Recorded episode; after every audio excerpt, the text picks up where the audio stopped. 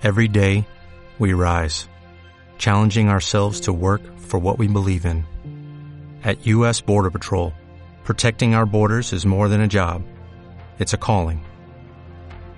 Agents answer the call, working together to keep our country and communities safe.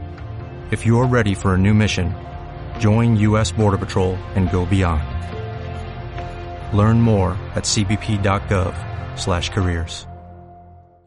Señor Pablo Romá, sociólogo, analista político, ¿cómo le va? Buen día. ¿Qué tal, Eduardo? Buen día, ¿cómo te va? Bueno, eh, lo que acaba de, de ver Maslatón, que publicó un tuit hace minutos nada más, se viene, se viene un país, un país diferente, ¿no? ¿Qué estará viendo que no vemos el resto?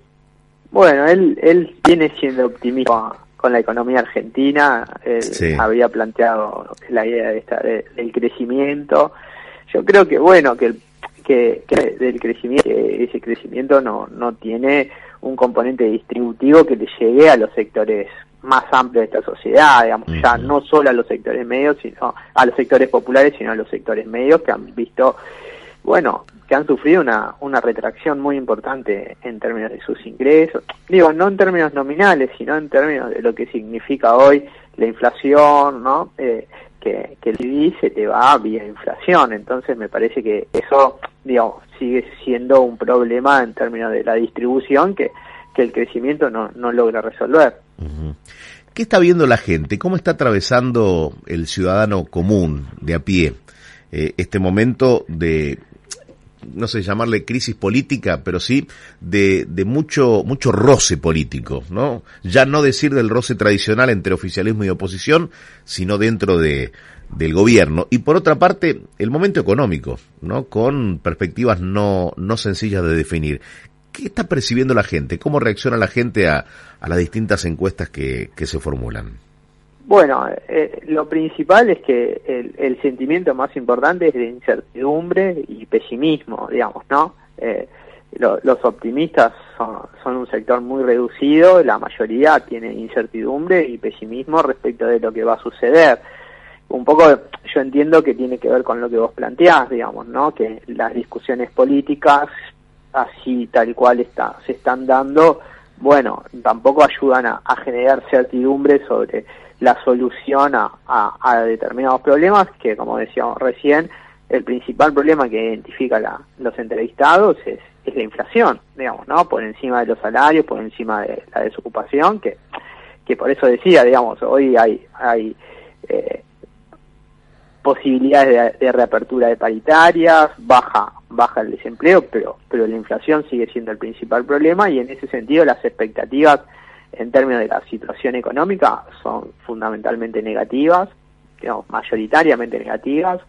La evaluación de la situación del país es negativa y, y después creo que, que, que, bueno, cuando uno pregunta sobre a quién, quién es el responsable de la inflación, más del 57% dice que es el gobierno, ¿no? Eh, y, y bueno, y ahí hay, hay una situación que, que, bueno, que es compleja para el gobierno y, bueno, creo que no, me confundí del número, pero, pero ese porcentaje creo que es treinta y pico de, Sí. eh, de, de, de responsabilidad, pero digo, más allá del número, que no, no tengo la, la, la encuesta acá, pero pero sí hay un porcentaje muy alto que responsabiliza al gobierno eh, sobre sobre las distintas personificaciones eh, bueno empresariales digamos el agro los supermercados eh, bueno los intermediarios no. Eh, tienen bueno tienen una cobertura mayor en términos de lo que significa la opinión pública.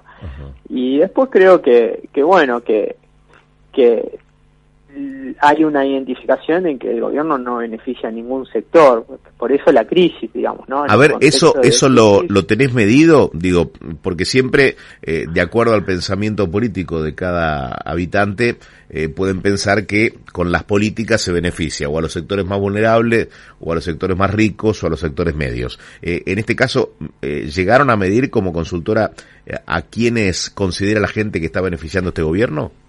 Sí, es una pregunta que nosotros ya venimos haciendo en varios informes y, y bueno, la mayoría o- opina que no beneficia a ningún sector, ¿no?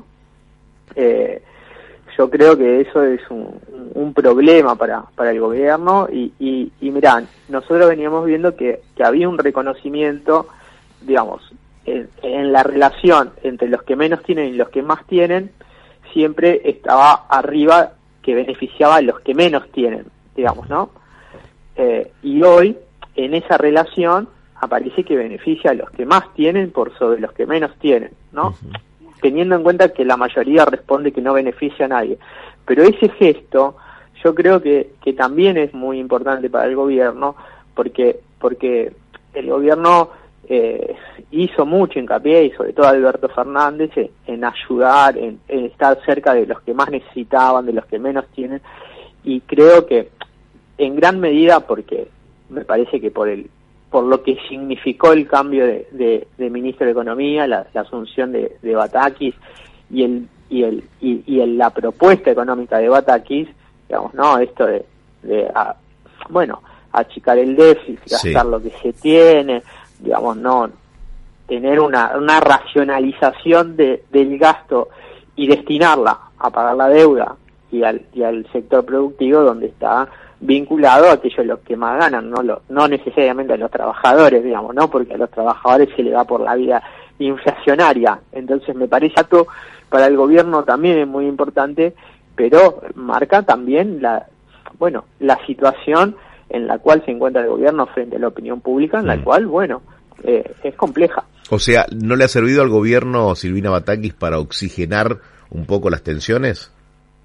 No, yo creo que no, yo creo que, que hoy tenés, digamos, por un lado, si bien hay movilizaciones, pero hay un, disciplinamiento de la base social importante, digamos, ¿no? Que viene soportando una crisis económica diría de que se profundizó eh, ya en 2018, fines de 2017, pero me parece que, que hoy los sectores los sectores económicos tienen una radicalización eh, muy muy muy fuerte. Creo que digo eh, si uno dijera en términos futbolísticos me parece que van a todas como si fuera la última y creo que eso hace difícil que, que se pueda bueno esto como decís oxigenar generar algún acuerdo generar algún consenso que no sea una política más dura, más de shock. ¿no? Pablo, la última. Eh, en un año estaremos votando en las primarias, ¿no? Aproximadamente estaremos yendo a las PASO.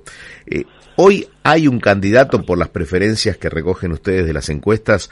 Hay un candidato del Frente de Todos eh, que sobresale por el resto, por sobre el resto, de Juntos por el Cambio.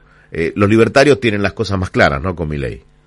Sí, nosotros, digamos, vemos que eh, hacemos una pregunta un poco like, te diría, que es cercanía política, porque lo que venimos viendo es que hay casi arriba del 20% de, de entrevistados que no se no toman partido con nadie, no van con nadie, ¿viste? O sea, están desencantados. Eh, sí, entonces es difícil hacer un escenario electoral con ese porcentaje tan alto, pero en términos de cercanía, eh, las figuras que mayor adhesión tienen son Cristina Fernández de Kirchner, Mauricio Macri, Horacio Rodríguez Larreta. Mm. Eh, bueno, y después están eh, las figuras que, que, bueno, que juegan un poco más abajo.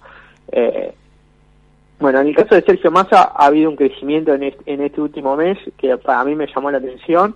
Y después, bueno, Guillermo Moreno, Miriam Bregman, Miley, yo, bueno, ahí habrá que ver, nosotros vemos que tienen un proceso de retracción un poco más, más grande, habrá que ver si eso en términos electorales se da o no mm. en el contexto de la crisis y después en, en, las bases de las dos fuerzas mayoritarias, en aquellos que votaron en 2019 a Alberto Fernández o al Frente de Todos, eh, ¿quién piensa que puede encabezar la fórmula presidencial para el año que viene? Cristina Kirchner mayoritariamente, digamos, ¿no? Mm. Después Sergio Massa y después Alberto Fernández, pero con 12% y Cristina Fernández de Kirchner con 40. Le saca muchos cuerpos la imagen que sigue siendo fuerte de Cristina Fernández.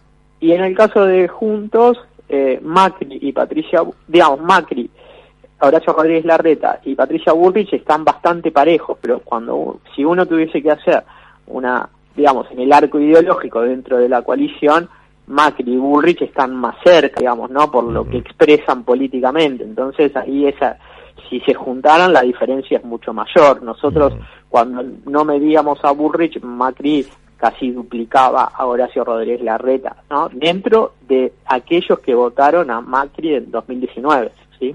Bien. Pablo, muy interesante escucharte como siempre. Te mando un fuerte abrazo. Bueno, Edu, te mando un, Edu, te mando un fuerte abrazo y bueno, el placer es mío y quedamos a...